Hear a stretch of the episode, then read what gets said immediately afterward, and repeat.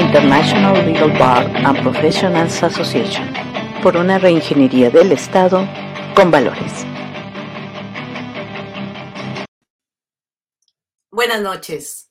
Hoy es miércoles 20 de julio de 2022. Estamos en el quinto programa de Decálogo ILPA, Un Príncipe Bantú en México. Esta es una coproducción de International Legal Bar and Professionals Association y el Instituto Internacional de Ética Empresarial y Cumplimiento, IEC, que forma parte de la iniciativa internacional Días de Inspiración. Transmitimos a través de IEC Televisión con el patrocinio de Auditude y Fraud Explorer. Hoy tenemos un invitado de la realeza, aunque como ustedes saben en México, conforme el artículo 12 constitucional, no se consideran títulos de nobleza ni prerrogativas y eh, honores hereditarios, ni se dará efecto alguno a los otorgados por cualquier otro país, en esta ocasión sí usaremos estos títulos para dirigirnos al doctor Jean-Louis Vignat, príncipe Bantú de Camerún. Les voy a comentar algunos de sus muchos datos relevantes de, eh, en su trayectoria. El primero de ellos es que estudió ciencias económicas en la Universidad de Yaoundé, en la capital de Camerún. En 1987, tras organizar protestas estudiantiles, se vio obligado a abandonar su país, razón por la cual concluyó su formación en Guinea y posteriormente en Moscú cursó ciencias políticas. Tres años más tarde regresó a su país para reactivar el partido Unión de Pueblos de Camerún, creado por su abuelo, pero las pugnas internas no se lo permitieron, así que fundó el Partido Nuevo Camerún para continuar con su lucha por la emancipación, el respeto de los derechos y valores universales del ser humano, actividad que resultó incómoda para el gobierno en turno, que lo persiguió junto a siete integrantes de su mesa directiva. Llegó a México en 2011, donde la Comisión Mexicana de Ayuda a Refugiados le concedió asilo político. Desde entonces, realiza eh, diversas actividades de difusión de la cultura de países francófonos y africanos e imparte clases de francés. Es presidente fundador de la revista Ecos Diplomáticos La Voz del Mundo, autor de los libros Esencia de un Príncipe Bantú, Democracia, Lágrimas de Sangre y el más reciente, Educar por la Paz para hacer valer los derechos humanos. Ha recibido innumerables reconocimientos por su labor en pro de los derechos humanos, labores altruistas y divulgación cultural. Y este año es uno de los candidatos a recibir el Premio Nobel de la Paz. Bienvenido, doctor Jean-Louis Brignant. Muchas gracias, licenciada. Muchas gracias. De verdad que para mí es un honor de, de estar hoy a esta eh, emisión, a, a esta entrevista, donde vamos a tocar los puntos muy importantes, muy sensibles. Así es. Y para llevar a cabo esta plática tenemos también eh, como invitado, bueno, no es invitado, él me va a ayudar a llevar esta entrevista, y es nuestro presidente de vinculación internacional eh, con sede en Londres, el licenciado en Derecho Roberto Benjamín Ramírez Sánchez. Bienvenido, vicepresidente. Muchas gracias por acompañarnos. Muy buenas noches, muchas gracias, este, doctor John Liz. Bienvenido a tu casa. Ya sabes que la barra internacional es tu casa. Y para comentarle que también este es miembro honorario de esta International Legal Bar and Professional Association. Y un saludo fuerte, Adriana, y muchas gracias por, por invitarme nuevamente. Muy bien. Pues, muchas gracias, Roberto. Sí, sí, muchas gracias, Roberto. Si te parece bien, vamos con las preguntas, este, para que el público, vamos a invitar al público antes, para que vaya dejándonos todas sus dudas, todo lo que le quieran preguntar al príncipe eh, a través de nuestras redes sociales, ya sea en el canal de YouTube o en nuestro canal de Facebook. Y bueno, esperamos que haya mucha participación del público. Mientras tanto, Roberto, si te parece bien, iniciamos con las preguntas, por favor. Claro que sí. Eh, mi querido príncipe, eh, como pregunta número uno, nos gustaría saber qué organizaciones lo nominaron a Premio Nobel de la Paz y cuáles fueron las razones. en Premio Nobel de la Paz tuvo muchas instituciones, muchas agrupaciones eh, de derechos humanos, eh, de gobierno, eh, los abogados que me presentaron como candidato a Premio Nobel de la Paz y también en el autor de México y grupo de escritores de Caterina de India de Colombia. Eh, tuvo también afuera en Nueva York algunas autoridades de derechos humanos que me proponieron como candidato. Y lo puede decir que no me voy solamente como candidato a Premio Nobel de la Paz y también candidato a Premio Nobel de la Literatura. Entonces, eh, está postulando eh, este dos premios porque alguna persona, algunos ciudadanos pensaron que, eh, que yo puedo llegar a ese punto y que eh, a partir de allá puede tener más espacio a continuar mis luchas de, de sensibilización y de concientización de la humanidad, porque es un punto más importante que, que nos faltan. Y por eso que siempre dice a la gente, ser un intelectual es otra cosa, pero ser una persona educada es otra cosa. Son muy, muy diferentes. Mucha gente confunde la educación con el intelectualismo, pero un intelectual es un intelectual porque lee muchos libros, estudió mucho, pero una persona educado es una persona que viene con una preparación a partir de su uso costumbre de su familia, con las reglas. Con... Entonces, eh, todo eso hace que hay mucha confusión a la sociedad hoy, que la gente no sabe si es un intelectual o si es una persona educada. Y la estadística que tuvo es que mucha gente educada e intelectual son muy poco educados, son intelectuales pero son demasiado, muy poco eh, eh, educadas y por eso que podemos ver a los gobiernos del mundo, los ministros, los presidentes que llegan todo, por, falta de educación, eh, se pone rico, el pueblo muere de hambre, no, no le importa porque no tiene esa educación de sentir o de compartir con otras personas. Ese es el punto, mi querida Andrea, mi eh, mi querida hermano Benjamín Roberto. Muchas gracias por su respuesta. A propósito, usted mencionó la educación y la paz. Usted tiene un nuevo libro de reciente lanzamiento que se llama Educar por la Paz para hacer valer los derechos humanos. Y en ese libro hace una serie de definiciones sobre qué es la paz. Nos gustaría que le comentara a nuestro público ¿Qué es la paz? Y la segunda pregunta sería, o la pregunta complementaria a esta sería, ¿cómo se consigue?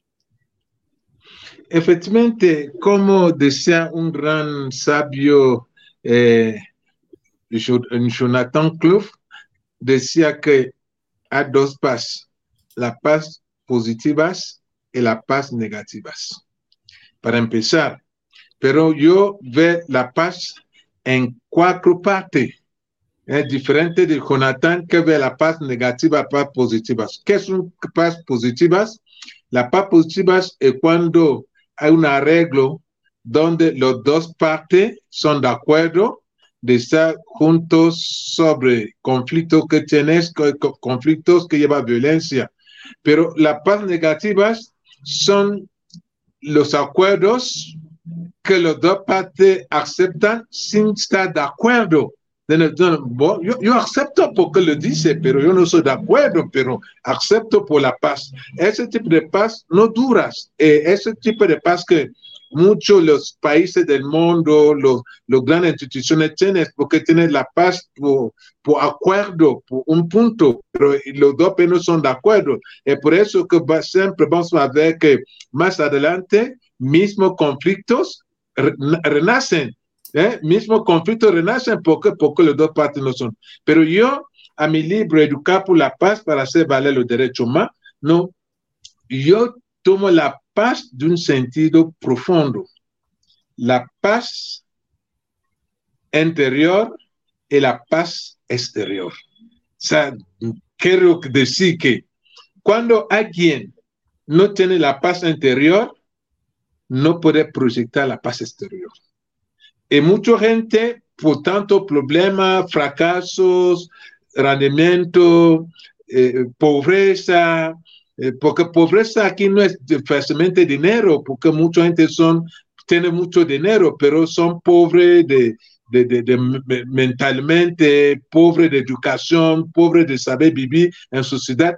Cuando la gente no puede juntar todo ese elemento entre, ellos, no podemos llegar a la paz. Porque la paz interna es un punto muy importante para un ser humano. Cuando no tiene la paz contigo mismo, ¿cómo puede proyectar la paz con otras personas? Y para tener la paz interna, tienes, que tener mínimo vital a vivir. Un mínimo, la mínimo, o sea, puede comer dos días, tres días diarios, puede mandar a tu hijo a la escuela, puede curarte si te enferma. Todo eso, eh, todo eso son alrededor de, desarrollo social, la parte social, que es la parte muy importante. Y por eso que algunos años la ONU se dio cuenta que el problema del conflicto en el mundo no es el conflicto histórico y todo, pero es conflicto de hambre.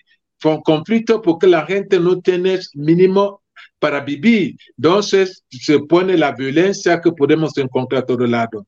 Entonces, es por eso que ese libro intentó de demostrar que si los gobiernos del mundo no pueden hacer todo porque la gente tiene esa paz interna, va a ser muy difícil para, llegamos a la paz mm, externa, que es la paz con otros vecinos, la paz de, entre pueblo, la paz entre continente. Entonces, yo creo que eh, también intentó de demostrar que si los derechos humanos no funcionan, es porque la gente no tiene la paz. Porque una persona que tiene hambre, una persona que no puede mandar su hijo a la escuela, que no se puede curar, curar porque se siente muy mal, no puede tener mínimo para apoyar a su propia familia, no puede tener la tranquilidad.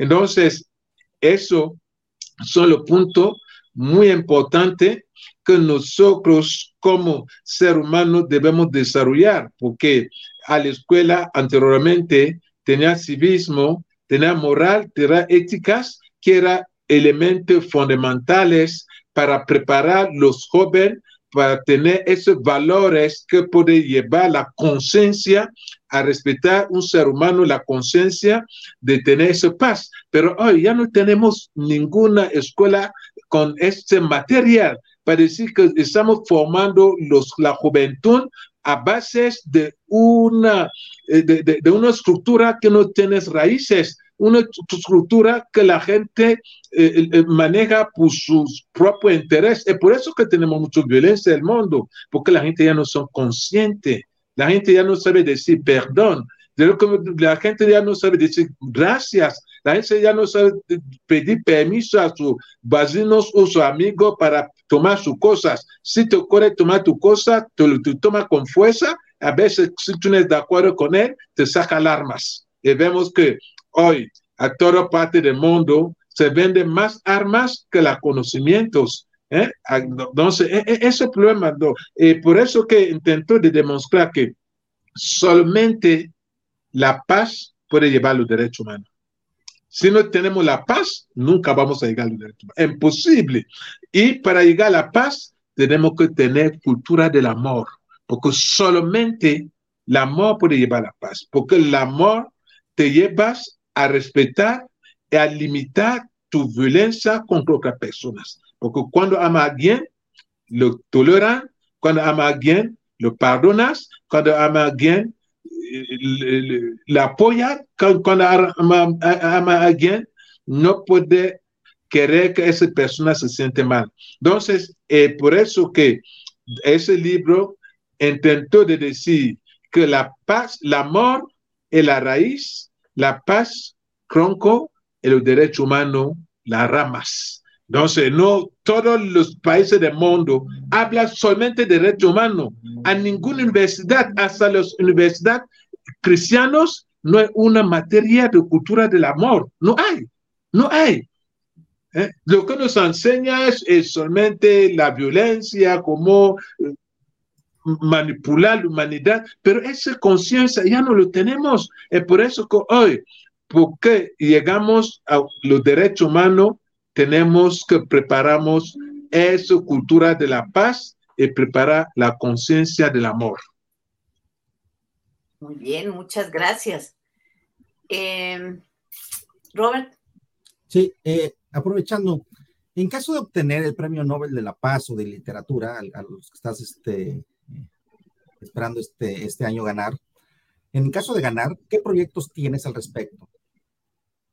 Eh, como siempre le dice mi querido Benjamin Robert, que si Dios permite que yo gane ese premio que me elijo por ese premio, si la Virgen de Guadalupe me puede hacer que lo ganas para hacer un premio Nobel diferente, porque mi premio Nobel no es ponerle a mi oficina, mi premio Nobel es para ir con pueblo adentro del pueblo profundo del mundo para llevarlo ese mensaje de conciencia humana sobre la paz. Porque e, este, porque todos los libros que leemos, 80% no son verdades. O son la filosofía, pensamiento de la persona que le escribe. O entonces, mucha gente toma libre, por eso que mucha gente hoy vive solamente como un doblaje de una película o de un libro que leí o de un actor. La gente ya no tiene su propia esencia, mucha gente ya no es el mismo. Hasta la gente tiene que cambiar el pelo, cambiar nariz, cambiar boca porque quiere parecer otra persona. Y tú como ser humano, ¿dónde está tu lugar? No sé, ese tipo de cosas que debemos llevar a la humanidad, cada de nosotros es uno original. Todos ser humanos son uno solo original a la tierra. Y cuando vamos a entender esto, que todos nosotros somos útiles, que la vida no es nadie de inútil. Todos, todos. Pero el problema que es aquí es que la gente no sabe cómo aprovechar su, su don, porque cada nosotros tiene su don. Lo que Roberto está, yo, Jean-Louis Vigna, nunca estaré, que Roberto es el único Roberto de su manera, de todo su nacimiento. Es lo único. El Roberto debe desarrollar ese don que Dios le da a él. Lo que eh, eh, eh, Adriana está, ella es lo único. tiene que desarrollar su don. No sé, cuando la gente pasa todo el tiempo a copiar la cultura de otras personas, la religión de otro mundo, manera de vestir, no sé, su propia originalidad ya no está. Y por eso que somos perdidos, que somos tanto equivocados a todo lo que hacemos, y todo eso provoca las violencias el no respeto de los derechos humanos. Somos un continente muy grande, muy rico. América como África son los continentes más, más grandes, más ricos del mundo, pero con la gente la más pobre. ¿Por, ¿por qué? Porque ya perdimos nuestra propia esencia, nuestro propio uso costumbre, nuestra propia cultura, nuestra propia eh, eh, eh, originalidad para copiar otra persona, otra gente, con una originalidad que nosotros, que no nos conviene. Y por eso que somos a frente de ese tipo de conflicto que tenemos hoy, que no es solamente conflicto intelectual, pero conflicto cultural, que es un parte más importante. Porque un pueblo sin su cultura es como un árbol que no tiene raíces. Así es. Hay, eh, si me permite, doctor Vigna, me gustaría saber, sé que, que, usted llegó a México porque había visto otros países que podían darle asilo, sin embargo, en un sueño, su mamá le avisó que eso no era lo mejor que podía hacer. Y eh, a mí me gustaría mucho, entiendo que, la cultura de donde usted viene tiene muchas similitudes con la cultura mexicana. Y eso le ha hecho sentir a gusto. ¿Nos podría compartir un poco de estas similitudes y de estas experiencias que le permiten sentirse muy mexicano? Efectivamente, licenciada, lo que puede decir aquí es que eh, en África, como en América Latina, los muertos tienen un papel muy importante a nuestras culturas. Pero hoy la diferencia de, América y África es que la fiesta de muertos aquí se transformó a una fiesta de gala. ya no es una fiesta, una fiesta de, de, compartir directamente con los muertos. Donde un sol día, la gente se va en panteón, pone las flores, ya se acabó la fiesta. Entonces, eh, en África, los muertos forman parte de nuestras vidas cotidianas. De la manera que a la cultura africana, cuando muere alguien de nosotros, le metemos una, eh, eh, la enterramos, 10 años, 15 años después, las familias van a hacer unos ritos para quitar su cabeza y poner una casa de ritos. Esa casa es como un altar donde la gente se van a pedir apoyo a sus muertos, apoyo de todas formas a sus muertos. Entonces, hace que hay esa comunión directa entre nosotros, porque los Bantu dicen que los muertos no son muertos, los muertos son espíritu. Y Dios es espíritu. Y cuando yo, Jean-Louis Bignan, voy a pedir a San Juan para interceptar a Dios de mi problema, San Juan me conozco.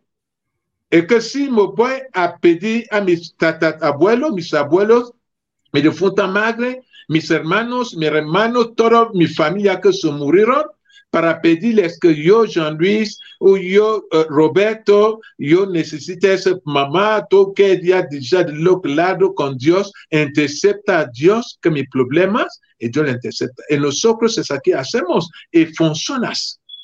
A nuestra casa de cráneos, si un muchacha no tienes eh, una, no tienes novio, se van allá a orar, pedir a su, a sus muertos de verdad, soy bonita, no tiene eh, eh, novio, tiene que ayudarme a conseguir uno, y dos días, una semana, conquista rápidamente. Y por eso cuando el gobierno de Camerún tomó esa decisión de perseguir todos los miembros de la mesa directiva, mis hermanos, mis amigos y yo tomamos la decisión de salir del país y pedimos el asilo político a cinco países y todos los cinco países nos aceptaron. Pero a un tres días de nuestra salida, llegó mi difunta madre para decir, hijo, no te vas con tus amigos a ese país porque le vas a matar todo. Tenía dos años como ese país, mi mamá. Y lo respetó. Y todos mis amigos que se fueron a otro país, a este país que nos aceptaron los asilo políticos, todos son muertos. De los siete miembros de la mesa directiva, yo soy el único vivo. El último lo mataron aquí en Virginia, en Estados Unidos, en, en 2014, pues Yahweh.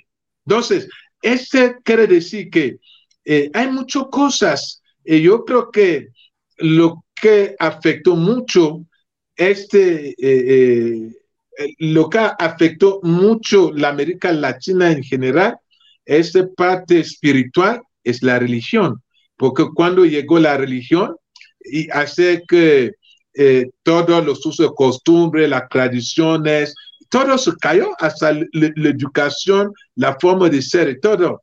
Y acá en África, la colonización llegó, quitó todo en África, pero lo que la colonización no tocó en África son los usos de costumbre. Y por eso que hasta ahorita todos los africanos hablan sus dialectos, sus lenguas maternas. Pero aquí en México, si un ciudadano mexicana habla sus lenguas maternas, los mexicanos mismos lo ven como un extranjero, como personas extrañas. Pero esa es una indígena.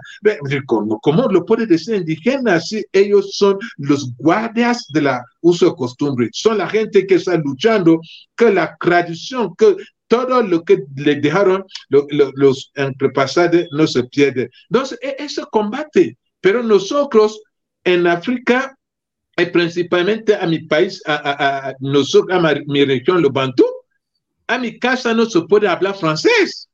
No, imposible. Si mi papá llega cuando yo habla inglés a mis niños, me regañas. Tiene que hablar dialecto. No todos nosotros hablamos dialecto en la casa. Todos al mercado del pueblo, a nuestro pueblo, todos hablan nuestros dialectos. No podemos hablar el francés. No. Si alguien llega al pueblo, empieza a hablar francés directamente, se identifica como un extranjero. Porque llegó, no habla dialecto, quiere decir que no lo sabe, es un extranjero de, a nuestro pueblo. Entonces, esa parte es una parte fuerte y por eso que siempre a mi tres libro hace todo a sensibilizar la humanidad, a sensibilizar la, gente que no debemos perder nuestro uso costumbre porque es a partir de allá que nosotros nos podemos identificar, porque si ya no lo tenemos, ya no somos nada. Y a la sociedad hoy ya mucha gente que ya no son nada su propia cultura no lo sabe. La cultura española que piensa que es español, no lo tienes. Eh, ¿Dónde está? Ningún lugar. Entonces, es por eso que puede tomar la decisión, hablar las cosas, hacer las cosas afuera del lugar, porque no tienes esas bases. La tradición, el uso costumbre y las bases de desarrollo intelectual de un ser humano. Es por eso que yo entero que un intelectual y una persona educada son dos personas diferentes. Y un intelectual es solamente por es intelectual, pero la educación no tiene nada. Tú vas a Chiapas, te vas a Guerrero, ver cómo se trata los campesinos allá. Con muchos, porque son la gente educadas. No tienes preparatoria, no le importa, secundario no lo tienes, pero cuando te hablas, te hablas de manera normal, con las cosas a su lugar, la manera de, pararse para hablarte muy diferente. Pero cuando llego aquí a la ciudad de Colochilango, y hasta el español y, ya lo transformaron, a, fin de cuentas ya no sabemos si habla español o habla o cuál idioma. Entonces, esto es un punto que tenemos que sensibilizar, movilizar la humanidad, porque luchamos para preservar nuestra cultura y nuestro uso de costumbre. Muchas gracias. Muchísimas gracias, Jean-Louis. Robert, ¿tenemos alguna otra pregunta? Creo que sí, mi queridísimo hermano Jean-Louis. Este, hablando de derechos humanos y toda esta cuestión que acabas de comentar, Sabemos que la Carta Africana de Derechos este, Humanos se encuentra muy influenciada por instrumentos regionales, como el Convenio para la Protección de Derechos Humanos Libertades Fundamentales de 1950, que es la Convención Europea, y la Convención Americana sobre Derechos Humanos.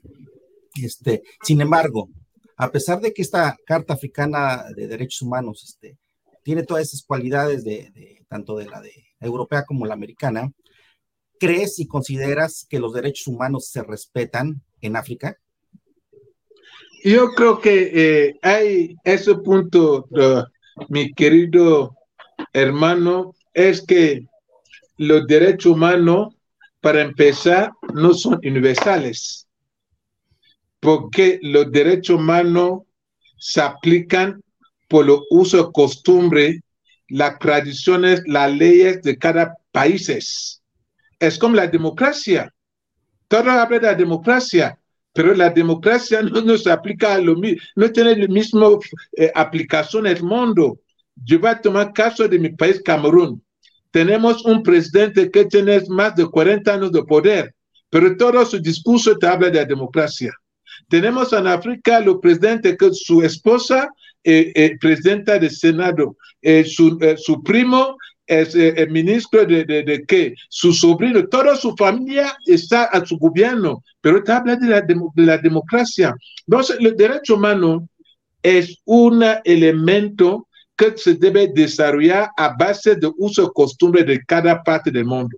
Es como aquí en México, tuvo, fue a una conferencia acá en Monterrey, donde decía a la, a la gente, no es posible. Tomar un ejemplo entre la mujer árabe y la mujer cristianos de la mujer árabe siempre tapa su, su cuerpo y todo. La, la, mujer cristiana dice, no, porque la mujer árabe, qué pobre mujer, está sufriendo la discriminación? O que la violación de derechos de la mujer. No, es que este señor que se tapan, la señora que se tapan, se tapan porque, porque su libro, que es Corán, le permite hacerlo, porque Corán dice que la belleza de una mujer es para su marido. ¿Eh? Entonces, la mujer debe tapar su cuerpo para guardar su cuerpo a su marido. Entonces, esos son los temas que hace que hoy tenemos esos conflictos eh, eh, religiosos, esos conflictos culturales ah, con otro tipo de, con otros países, otros continentes del mundo. La mujer africana piensa diferente de la mujer americana. La mujer americana piensa diferente de la mujer china. La mujer china piensa, es así, no, no sé esto. Cuando hablamos de derecho humano, debemos tomar ese punto con mucha atención, porque cuando la gente se queda a México, ve derecho humano de México hasta todo el mundo. Oh, que el mundo, que se llama México, el derecho humano. No, el derecho humano aquí sus bases sobre la educación, las leyes mexicanas que son diferentes de las leyes de otros países.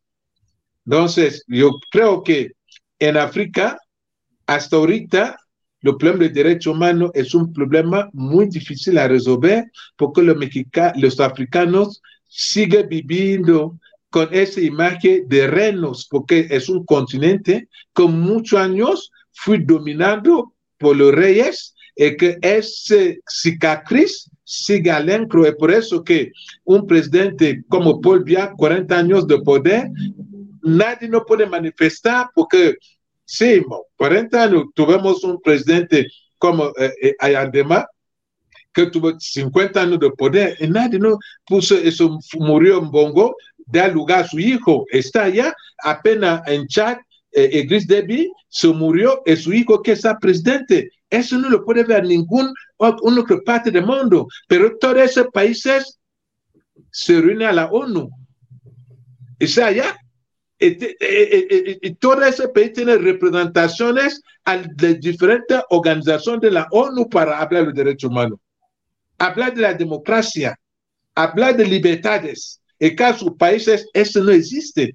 Entonces, es por eso que Roberto, yo pienso que hay un parte más importante que es la sensibilización y la educación del pueblo, porque mucho, mucho pueblo del mundo no son educadas, no falta esa educación, que si mañana Dios ayuda que tengo ese premio Nobel de la Paz, me voy a dedicar todo mi tiempo de ir de país en país para movilizar, sensibilizar a la gente porque preparamos un mundo mejor mañana. Y no podemos preparar un mundo mejor sin tener cuenta de nuestro uso costumbre, donde venimos, nuestra historia y todo lo que nos dejó nuestro antepasado. Es como México. México sin nopales no es México.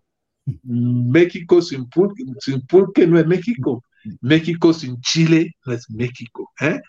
No sé, e-, ese problema eh, lo tenemos así a toda parte del país, como en África, un africano sin comer su liebre o su chicharrón de elefante no es africano, porque es un cazador. Se lo caza, lo come. ¿eh? Entonces, e-, es así. Hoy, la gente otro día tuvo una conferencia en Argentina sobre la protección del animal, que los animales debemos especificar de qué animales hablan. Aquí en América no hay tanto animal. En África tenemos millones de animales y la gente vive de casas. Se va a casar para vivir. Su trabajo, dentro de su identificación, su profesión es cazador. Entonces, hasta su gobierno lo reconoce como cazador con su credencial. Entonces, cuando queremos hablar de algún tema, debemos tener en cuenta la realidad de del espacio donde queremos llevar ese tipo de temas. Pues todo lo que nos ha comentado Jean-Louis es súper, súper interesante. No sé, Robert, si te parezca adecuado pasar. Tenemos muchos comentarios y preguntas del público. Bueno, me gustaría hacer una pregunta, no sé si sea la última. Ok, Robert, si quieres, lanza tu pregunta y después nos vamos con el público. Si quieren seguir escribiendo sus preguntas, adelante, por favor. Perfecto, mi estimado hermano, todo lo que acabas de comentar lo has, plasmado, lo has plasmado en uno de tus libros que se llama Democracia, Lágrimas de Sangre, en donde haces un interrogante sobre organismos internacionales, la ONU, el Banco Interamericano, la Unión Africana, y, la principal interrogante que pones es si a estos organismos les interesa el bienestar de los pueblos. Eh, ¿Por qué, por qué este, este, este, este título a tu, a, tu, a tu libro? Sí, puso ese título de la democracia lágrimas de sangre, porque para empezar, el 90% de gente ignora, eh, eh, ignora la proveniencia de la palabra democracia. Eh, eh, no sé por qué hoy la democracia después de 1250 que fue eh, eh, decretando a una logia en Grecia, hoy eh, a los años, a, los, a los años mil, mil, 1990 se sale de la tierra como un champiñón para hacer algo de que todos los países hablan de la democracia. Porque uno, la democracia es un confería, es un confería griego que lo usaba a un elenco de su asociación, decía que poder a pueblo. Para ellos, pueblo era la asamblea general, eh, eh, eh, poder era, era la mesa, era la mesa directivas.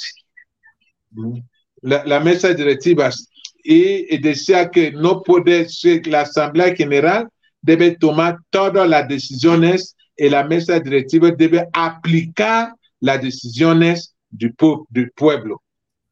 Roberto, dime un solo país del mundo donde el gobierno pide la, la eh, pide la opinión del pueblo para tomar decisiones.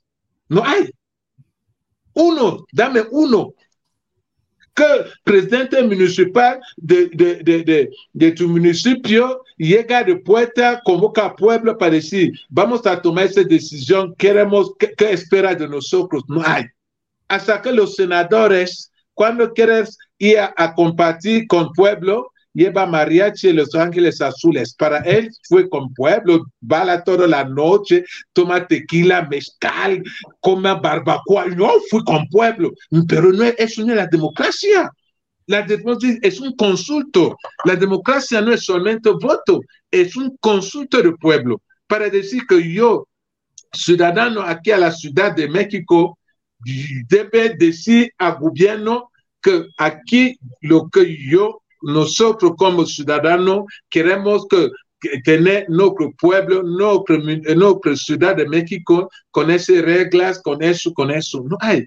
Entonces, por eso, eh, ¿dónde y cómo llegó la democracia? Lágrimas de sangre, porque la democracia es lo que los países poderosos usan para para someter más los países débiles. Cuando Francia, Estados Unidos quería robar todo oro que tenía Gaddafi. Se fueron que no, vamos en Libia para poner la democracia, quiero la democracia. Mataron a Gaddafi. Oh, Libia se divide en dos partes.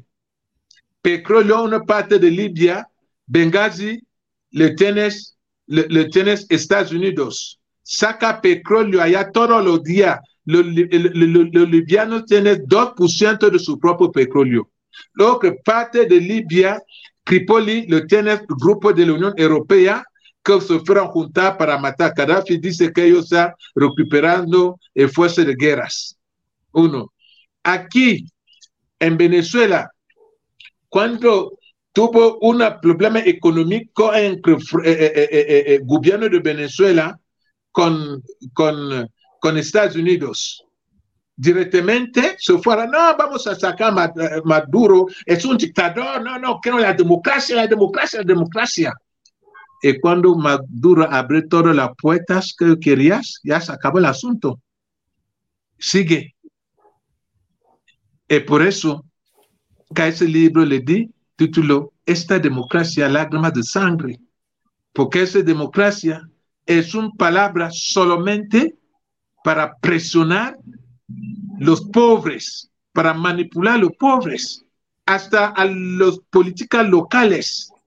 Vamos a ver aquí, por ejemplo, un grupo de gente que gobierna el país durante toda la vida usa la palabra democracia.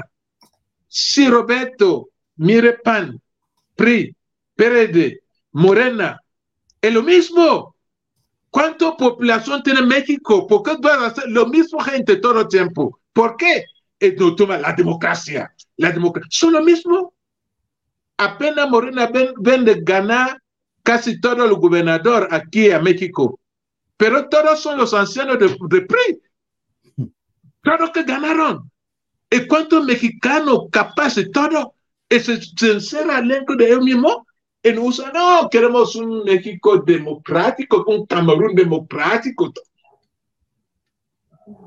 Esa es la verdad, es, la realidad. Entonces, la democracia no es lo que nosotros pensamos. La democracia es lo que es gente usa como armas para tenernos como prisioneros, captivos, y seguir a soñar de una libertad que nunca nosotros lo vamos a tener. Hasta que un día pueblo se levanta, prepara a la gente para cambiar ese mundo. Si Roberto ahorita se puede candidato aquí a México, nadie nos va a votar, porque es Roberto. Pero uno chico, porque su abuelito, su tatabuelo era gobernador, y dice, ah, no, era hijo de hijo. No, un hijo es un hijo, un hijo no puede ser con papá. Mi abuelo era padre fundador, padre de la independencia de mi país. Hoy no me puede decir que va a tomar su lugar, porque él era una persona y yo soy una persona. Tuvo su lucha por un tiempo y yo tuve mi lucha, mi hijo mañana va a tomar su lucha por un otro tiempo. Es así, mi querido Roberto. Así es, pues muchísimas gracias, mi estimado. Este, ahora sí, Adriana, tienes la palabra. Muchas gracias. Muchas gracias a nuestro vicepresidente internacional y por supuesto a Jean-Louis. Me gustaría mucho que pasáramos entonces ahora a la sección de eh, los comentarios. Si me permiten, tenemos a la doctora Silvia Cueva Andrade que nos abraza desde Ecuador. Muchas gracias. Eh, dice que de manera especial al príncipe de Camerún le manda un gran abrazo desde Ecuador y tiene varias preguntas. Eh, voy a darles primero todos los saludos y luego ya les comento las preguntas de la doctora Silvia. Saludos desde Bolivia, excelente ponencia de parte de Antonio Camacho Cortés.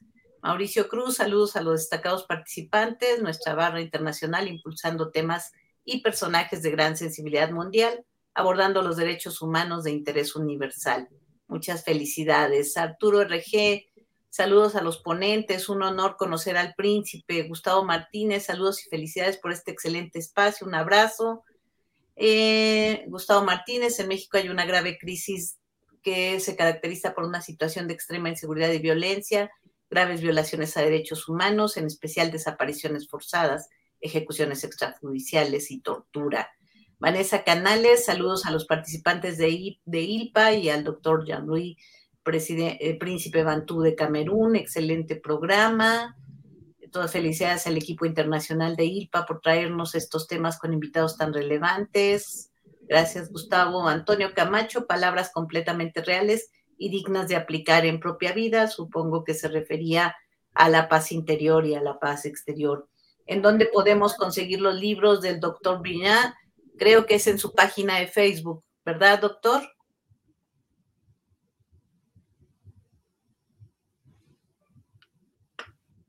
Bueno, creo que no me escuchó, pero ahorita le volvemos a preguntar. Y saludos desde Bolivia del doctor Umboni y Marcos Alejandro San Diego Romero. Muy, muy interesante la entrevista del doctor. Bueno, y ahora sí, paso a las preguntas. Doctor, este, si nos quiere comentar antes de la pregunta de la doctora Silvia, ¿dónde pueden conseguir sus libros?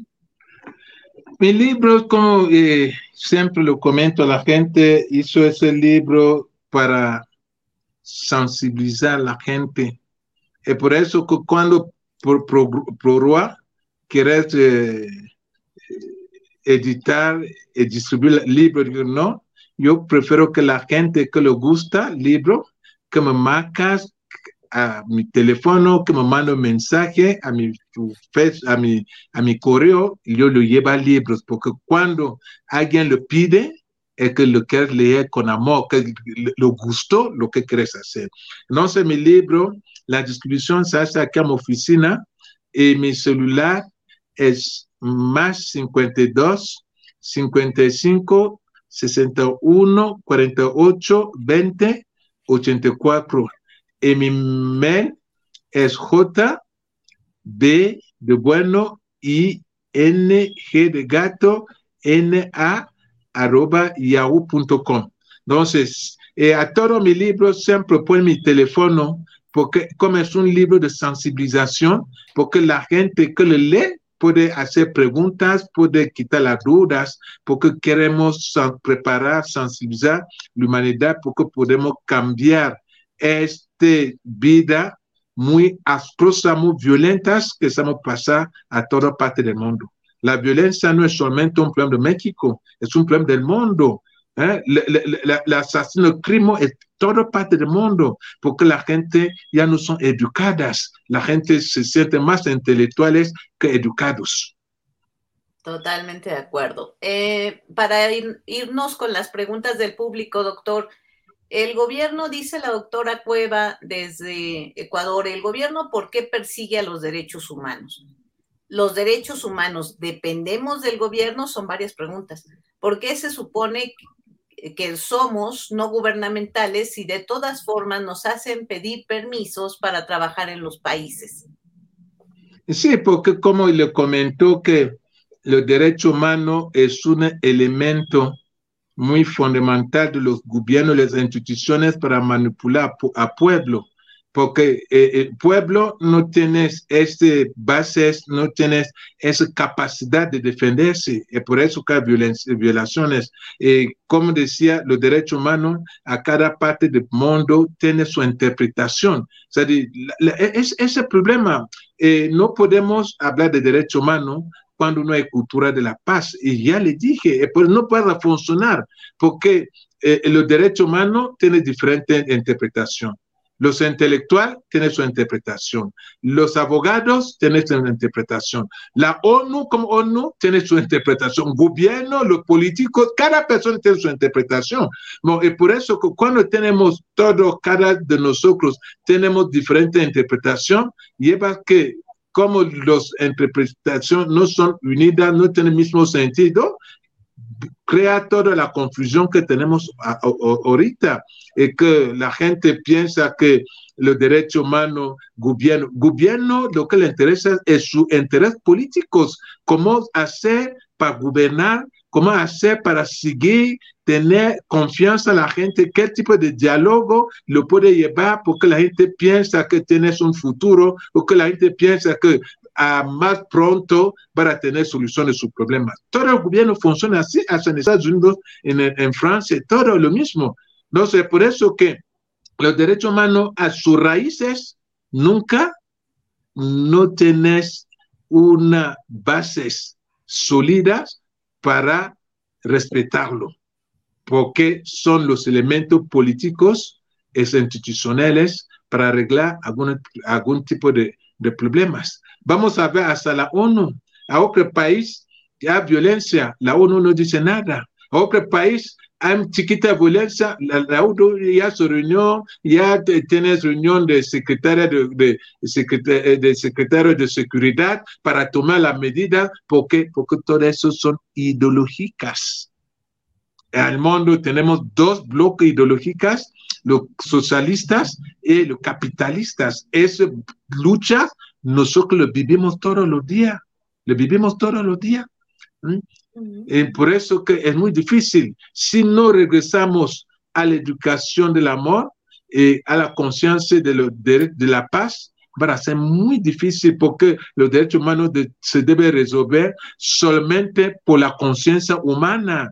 Que yo siento que, eh, eh, que Roberto es un ser humano como yo, merece respeto yo no lo debe dañar, no debe eh, ponerme contra su vida, no lo debe hacer algo que lo puede ofender, que lo puede, eh, eh, no, algo que puede hacer que no crecen. Esa es mi conciencia, yo no es un gobierno.